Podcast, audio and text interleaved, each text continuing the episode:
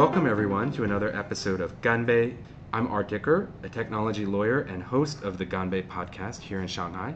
Today, we're pleased to welcome Liky Sutikno, chairman of the Indonesia Chamber of Commerce in China and based here in Shanghai as well. Welcome, Liky. Hi, everyone. Yeah, so we are really thrilled to have you. And uh, Liky, we'd love to hear your story on your time before coming to China and then in China leading up to you starting the chamber here. Well, I actually live in the US. Uh, when I first came to China, I represent a US multinational company.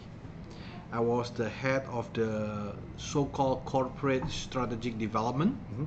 Uh, during that time, it was you know 98 toward 2000s, where everybody is going through economic crisis. Right.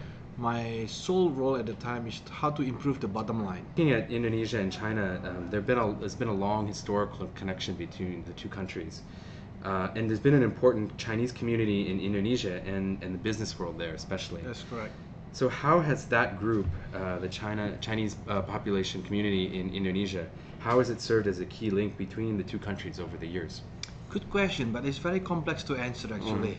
So let, let me try to give a perspective. Uh, if you're talking Indonesian Chinese, you have to somewhat break it down into two.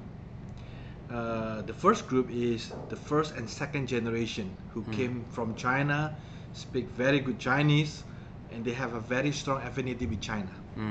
The second group is the one who born in Indonesia, and many of them are Western educated, uh, tend to not speaking Chinese very well, yet they are more practical and uh, modern in the way they're thinking.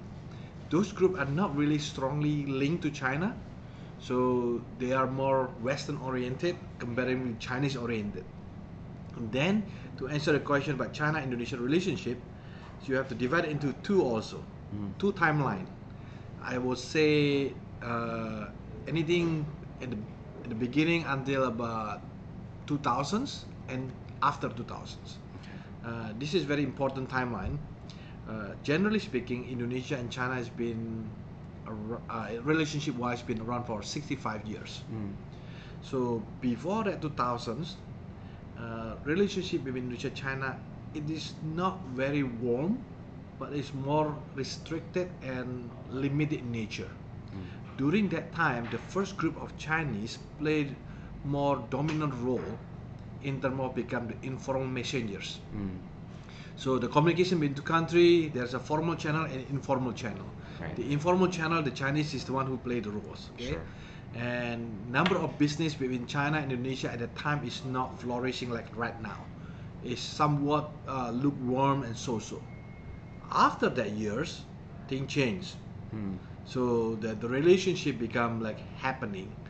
And then the, the, the second group of Chinese start to play more important role because the Chinese generation at the time also pragmatic. Many of them are Western educated to speak a better language, uh, better communication between both of them, better understanding. Okay. Uh, thanks, Liky. So, if we can get in a bit also to the get into it a bit on the trade and investment. So, China doubled its investment in Indonesia in 2019 to US 4.7 billion dollars, moving in fact past Japan and behind only Singapore as the biggest source of foreign investment in Indonesia. China is also now the largest import and export source for Indonesia. Do you see these trends being affected at all by COVID 19? And what about the long term synergies between the two economies? Uh, the accurate answer actually China is number one because most of the investment coming out from Singapore to Indonesia actually from China. Right.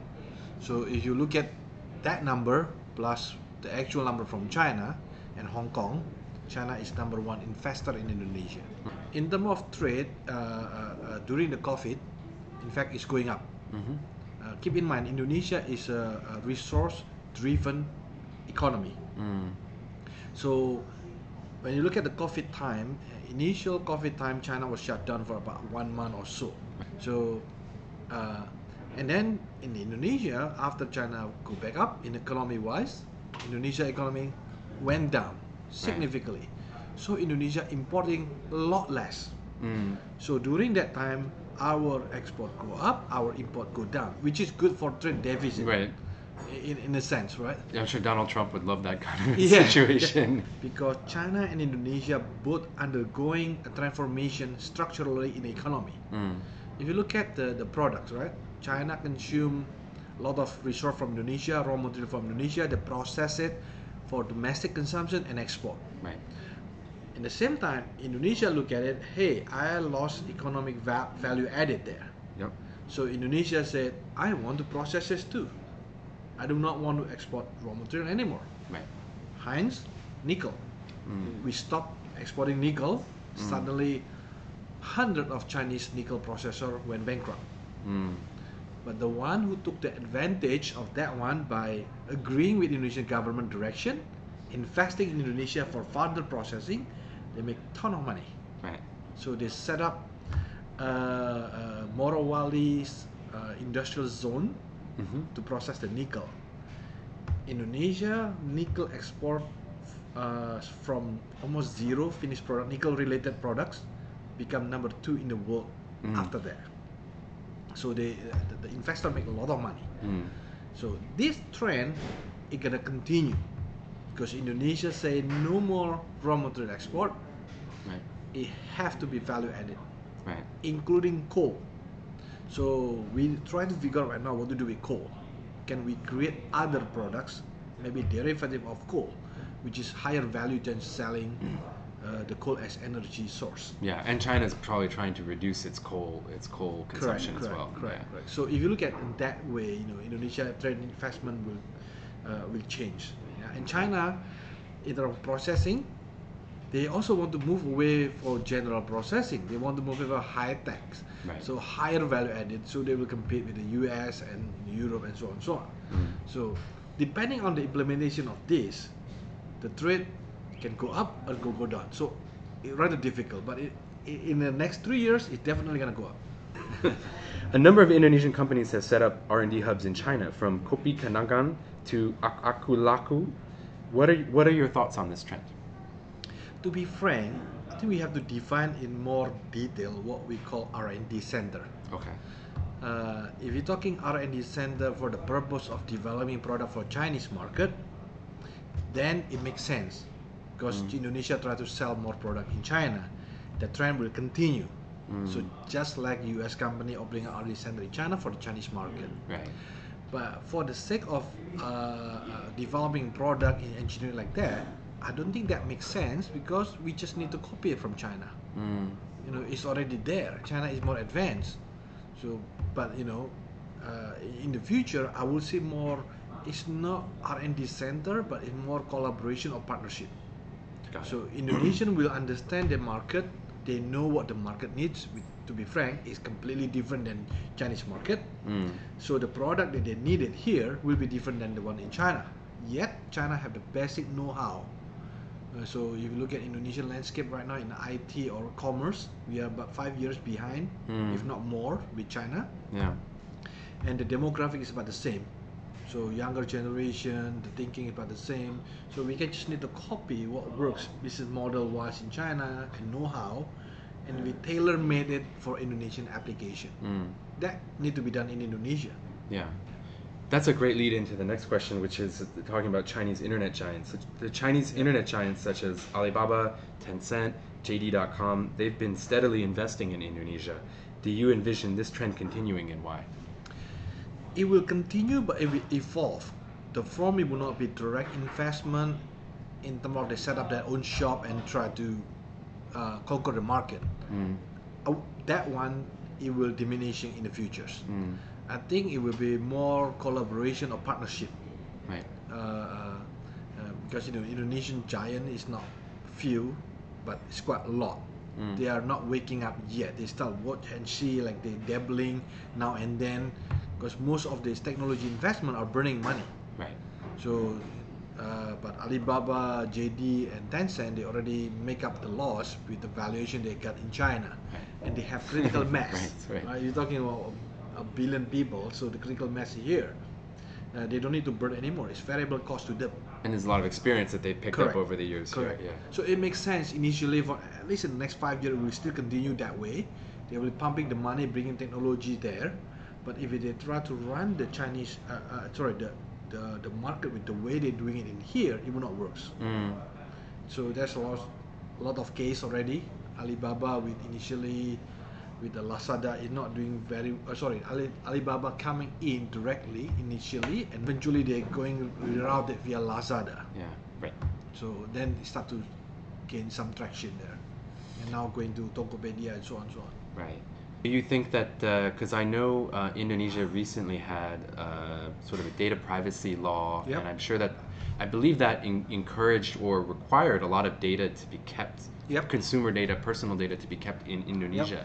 Do you see that as uh, making it more difficult for, uh, is, is that potentially a move to encourage local technology companies to, to rise up in Indonesia faster? Kind of the way China, you know, China, of course, we can debate this, but China uh, maybe made it slightly more difficult for foreign technology companies to, to have local operations in China, and that encouraged local Chinese companies to rise up. Yeah, it's a little bit different because the data privacy and the local requirements happening everywhere in the world. True. Yes. So whether you like it or not, everybody's like, even in Europe, they have a law for that one. They Yeah, would not let you store the data outside their jurisdiction. right. So uh, in that case, everybody can play that game. Even Mm. the foreign investor can also open data center in Indonesia and store the data locally, True. not limited to Indonesian enterprise.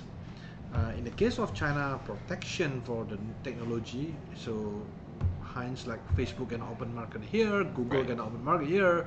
Indonesia they do not do that. Right. Uh, Right. Until now, Indonesia is still open market, I guess. Yeah. You know, you want to come, you're welcome to come, but there will be regulation law that they have to follow. As long as they can meet the requirement, they can operate freely. President Joko Widodo has made a point of trying to capture some of the manufacturing that's been leaving China due to COVID 19 and, and other reasons.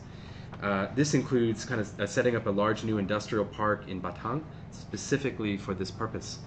Uh, but historically, we have definitely seen some problems when when manufacturing moves from out of let's say China to places like Vietnam, uh, because you have to move not just one company but a whole ecosystem of Correct. companies. Uh, Indonesia may have its work cut out for it on both of these fronts, convincing manufacturing companies to relocate there. Do you think this plan will be effective? In a way, they will follow the money trail. They- They will invest all the uh, startup operation where they produce the, the highest yield or return of investment. So if you look at Indonesia manufacturing competitiveness in comparison with Vietnam and China, we have uh, a challenge in multiple fronts. Number one, uh, to set up factory, you need land. Mm. Land in Indonesia is not free in comparison with China or Vietnam, so government can easily allocate land for you. Right. So you have to pay for that. Number two, labor labor structure. Mm. The labor in Indonesia, uh, generally speaking, skill-wise and productivity is not at par with Vietnam or China. Right. So that is a challenge. Number three, labor law. Labor law in Indonesia is not flexible. Mm. So it is difficult for you to scale up very quickly and scale down if needed. Right. So it is. Some people say it is not pro business, but some people say it is something else. Okay. Uh, number four, which you mentioned earlier, e- uh, ecosystem, Mm. uh, supply chains ecosystem. You know, Right. set up factory is not just bringing the product, raw material, and the labor. You need a lot more than that. The supply chain have to follow along. So, uh, this current government uh, administration, Jokowi administration, doing a lot try to cut the red tape, uh, red tape and try to Mm. make it works, make Mm. us more competitive. For example, to solve the land problem, Batang was developed solely for the focus not to sell the land, but to rent out the land Yeah, okay. and a long-term basis. Mm. So in like in China, right? In China said the land does not belong to you, still belong to government. It's a lease, yeah. It's a lease. Yeah. So Batang is the same. You say, okay, the our land is too expensive. Fine, I give you free land. Why don't you just rent it for us for 10 years? In Germany, right? They have a vocational school to train the labor so they have a better skill. Mm. Labor law. Uh, we right now I believe has been launched or not yet launched, but at least very close to be launched. Omnibus law. Mm. Omnibus law is trying to cut all the red tape and make sure we competitive in terms of the labor flexibility and so on and so on. Labor Mm. law flexibility, Mm. not just the labor law actually, uh, the land dispute and so on so on. Mm. So these three will unlock Indonesia potential, make it at par with China and Vietnam. Got it. Now it's a matter of how fast we can execute or make it happen. Mm. The last one is the biggest challenge. Supply chains. China to be where it is now took 10 or 15 years. Mm. It's not flip of coin. and this one government cannot just do it all by themselves, even Mm. state owned. Right. So they need participation, collaboration from the private sector. Okay. But if uh, uh, uh, the other thing also, if the sector have an issue with the resources, like the raw material, Mm. Indonesia block the export for certain raw material. China no longer have raw material. Mm. They have no option. They have to move to Indonesia. Mhm. So it's a strategy. So I think it works in the short term. It works for certain strategy, uh, industry, but for the total global competitiveness, I would not say Indonesia there yet. Mm. So a long way to do it. Right. Yeah, but it is possible, you know. For example, right? Uh, Shanghai Automotive Group, Wuling. If you bringing the locomotive, the uh, the head moving to Indonesia, the supply chain will follow. Mhm. So Indonesia have to find this kind of thing, more and Mm. more. You know, identify industry that can be the locomotive, move it to Indonesia either for the consumer market size wise or for whatever reason. Mm. You can convince the move in the short term or long term objective. Then the supply chain slowly will move along Right. to support them to be competitive. Um, switching over to uh, venture capital now. So many venture capital funds, including Chinese funds, have been looking at startup investment opportunities in Indonesia in the last few years. I understand you've been pushing and have had conversation with some of the bigger China-based funds to look at Indonesia over over the last 10 years or so. What was the general feedback you got from these funds at the time, maybe a little earlier on, uh, when you were speaking with them about looking at Indonesia and then looking at the environment now? What's changed? Bluntly speaking, 10 years ago they said, What is Indonesia? Right. And they said, Why Indonesia? Who care about Indonesia? Nobody pay attention. They are busy. You're not saying that now. Yeah. now it's completely different. So I think it's, I think it's changed dramatically. Yeah. No, that's definitely the, a lot of the, the, the demographics are very favorable there now, right? With Yeah. the, the increasing consumer consumer purchase power, young population, and uh, big populations, big potential market, right? Uh, and so switching over to what we just kind of mentioned, demographics and e-commerce. Um, Indonesia has a high level of mobile penetration and some of the uh, e-commerce and logistical challenges that China faced about a decade ago is it, also has a high population and a very similar age and other demographics compared to China at that time. What kind of opportunities do you see for Chinese consumer and tech companies to do business in Indonesia? Actually, everything. Mm. So uh, they can do a lot of things because I mentioned earlier, China, Indonesia is about five years behind China. Mm. Move to Indonesia with a certain sector that they are very strong. For example, AI. Mm. China have the computing power Mm. and have the data. The key of AI is to machine learning. You have to train them with a lot of data. Mm. China done it. Mhm. So I think China have an advantage in comparison with the other country because of this abundance of data without, I would say, without caring too much about the data privacy. Mm. So allow the engine, the AI engine algorithm to learn better than the other places. Mm. So if you want to invest, then you invest something that you cannot replicate with other people. Mm. So the engine already well developed, so bring it in Indonesia. Yeah.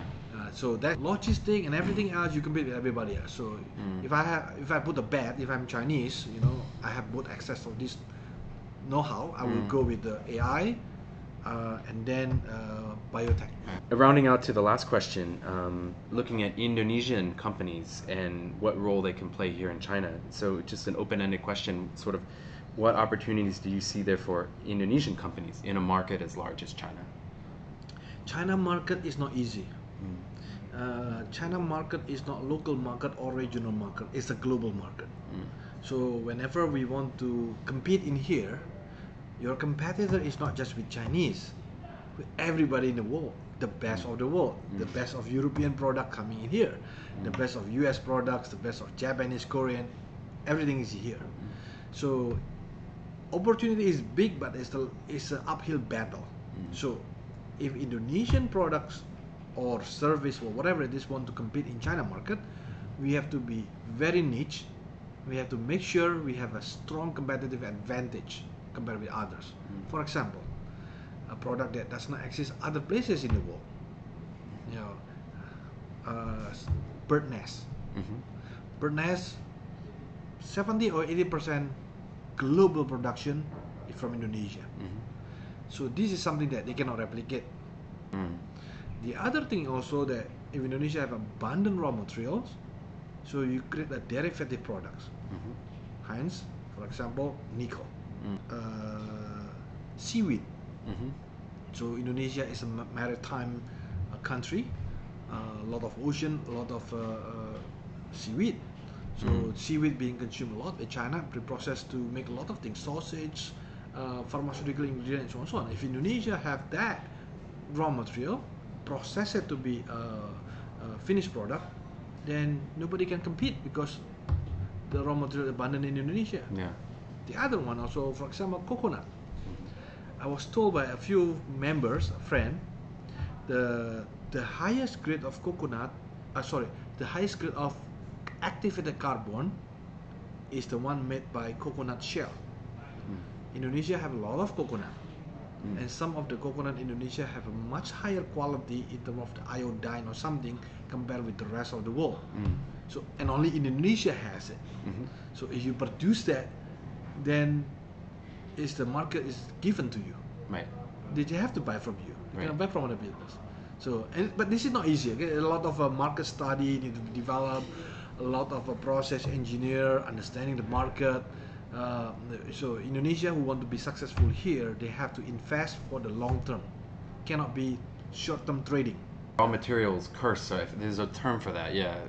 Yeah. Countries rich in raw materials sometimes actually never get out of that stage of Correct. economic correct. They just yeah. like to just get life easy. I just sell it to you. Wash my hand. You do whatever it is. I'm Yeah. already making a lot of money. I'm okay with that. Exactly, But that, that's yeah. not sustainable. So Right. Indonesia have to get out of that mentality. You know, you have to Mm. build the brand. You have to build process. You have to identify the uniqueness. So you really have to compete. And it, it, it will be bloody, the more cash flow wise. Um, so, Liky, uh, how if people want to get in touch with uh, and find out more about what the chamber is doing, uh, the Indonesia Chamber of Commerce in China, uh, how can they reach out to the chamber? Well, the easiest one, you reach out our website, uh, www.inacham.com. So if you want to reach out to me, you can send me email too. My email is uh, liky, L-I-K-Y dot S at inacham.com. Okay. Well, thanks, Liky. I mean, it's it's been a pleasure to have you on. Really, it's been a pleasure to have you on, uh, and uh, it's been a quite a, uh, a quite a tour de force of, of a range of topics, uh, and you were able to cover all of them seamlessly. So, really, a pleasure to have you on the show, and I'm sure our audience will get a will get quite a lot listening to this episode. Thank you, Art.